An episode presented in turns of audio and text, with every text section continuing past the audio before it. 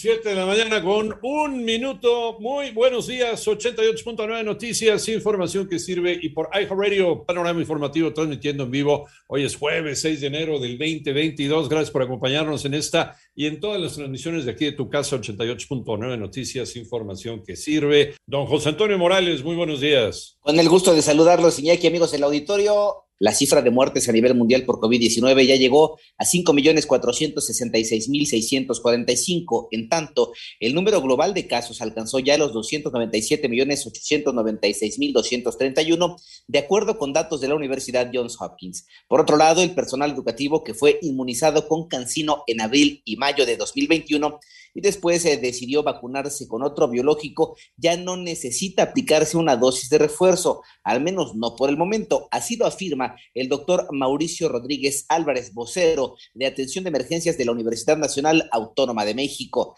México alcanzó la cifra más alta de contagios para un día desde agosto. Mónica Barrera. Con el registro de 20.626 nuevos contagios en las últimas 24 horas, México alcanza 4.029.274 casos de COVID y 94 muertes más, con lo que la cifra total de defunciones se eleva a 299.805. En los últimos 14 días, 80.510 personas presentaron signos y síntomas. Se consideran casos activos y representan 1.9% del total. Igualmente, en lo que va de la epidemia, 3.321.000 1.943 personas se han recuperado de la enfermedad. En 889 Noticias, Mónica Barrera. Ya son las 7 de la mañana con 5 minutos y luego de la polémica, fotografía del gobernador de Morelos, Cuauhtémoc Blanco, con presuntos miembros del crimen organizado, aparecieron en distintos puntos de la entidad narcomantas en contra del mandatario estatal. En tanto, la tarde de ayer se registró una balacera eh, a las afueras de una taquería ubicada en la zona centro de Morelia. Esto es en Michoacán. Tras el incidente, la Secretaría de Seguridad Pública Estatal informó que detuvo a un hombre en estado de ebriedad, quien portaba dos armas de fuego y que presuntamente habría realizado disparos al aire.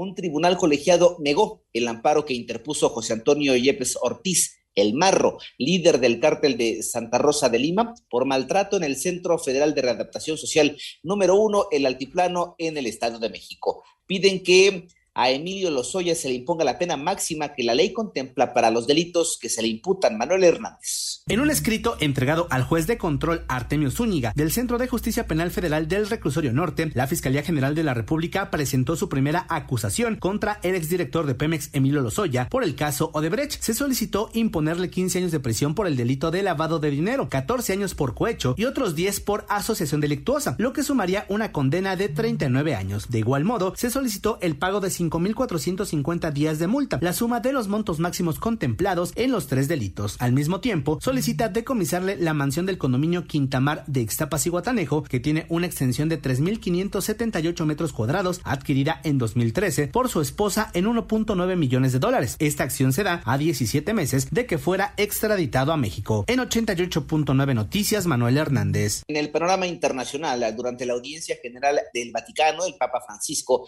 aplaudió la paternidad y lamentó el egoísmo de quienes no quieren tener hijos y prefieren adoptar perros y gatos que ocupan ese lugar. En tanto, Corea del Norte confirmó que ayer realizó el lanzamiento de prueba de un misil hipersónico hacia el mar de Japón. Se trata del segundo lanzamiento de este tipo luego de que eh, Pyongyang hubiera realizado su primera prueba en septiembre pasado. Por otro lado, al menos 13 personas, entre ellos siete niños, murieron la madrugada de ayer en un incendio que arrasó con una casa de tres pisos convertida en apartamentos. Esto fue en Filadelfia, en los Estados Unidos.